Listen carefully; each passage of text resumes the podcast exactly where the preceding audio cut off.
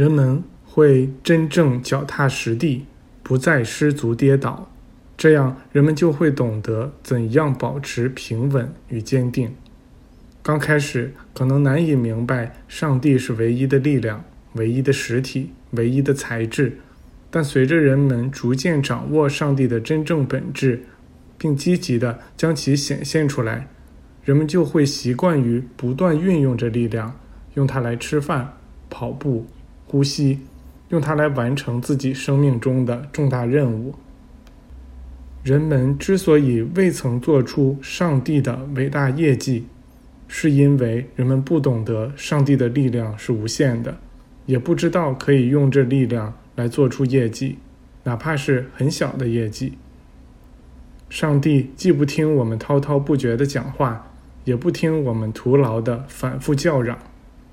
要通过我们内在的基督去寻找它，这内在的基督是我们自身当中所具有的与上帝之间的无形纽带。当一个灵魂诚恳地向上帝开放，真心实意地崇敬他时，他就会倾听这个灵魂的呼唤。无论谁隐秘地与天父接触后，都会从自己全部愿望的实现中。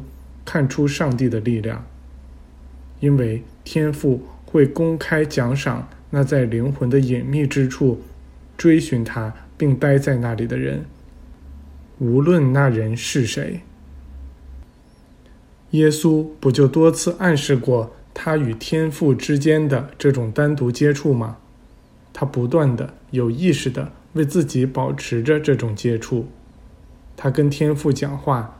就像跟一个真实存在的对话者讲话一样，这种秘密的内在联系给了他多么大的力量啊！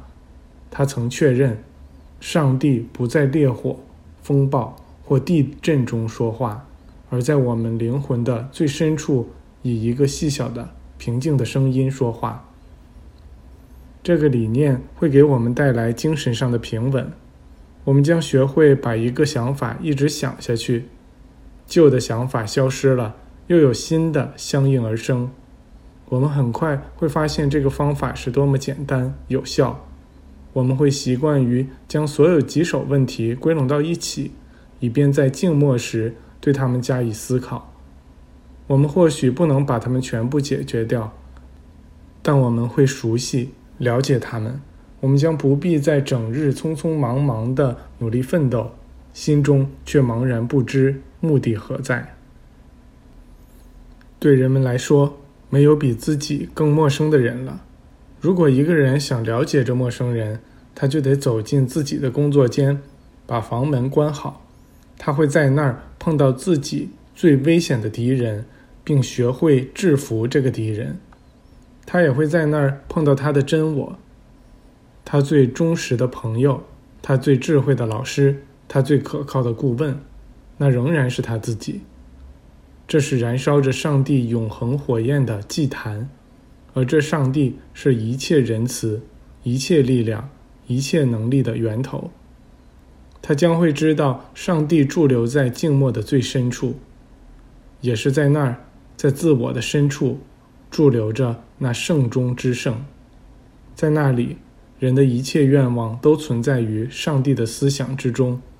因而与上帝的某一愿望混合在一起，我们可以在那里感觉到、体验到上帝与人之间、圣父与圣子之间、精神与肉体之间的亲密联系。我们会在那里看到虚假的二元性只存在于人类意识中，因为事实上是合为一体的。上帝充满天空与大地，这是静默中出现在雅各面前的重大启示。那时，他正在物质性的石头上睡觉，在一个鲜明的神奇之中，他觉知到外在只是内在构想出的景象的显现。他对这个神奇的感受是如此强烈，以至于他喊道：“天主法则。”肯定就在这里，在大地与身体之中。我以前竟不知道，这儿是神的殿和天的门，和雅各一样，人们也将会懂得天的门是通过他们自己的意识打开的。雅各在这神奇的画面中看到了那架意识之梯，我们每个人都必须在这梯子上攀登，然后才能进入那隐秘而又静默的至高之处。我们必须看到自己处于一切造物的中心，与所有可见及不可见的事物连接在一起，沉浸在那无处不在的上帝之中，并来自于他。雅各在这个画面中看到那梯子连通天与地，而上帝的天使们在这梯子中上上下下。这代表上帝的想法由理念下降为形态，然后又再次上升为理念。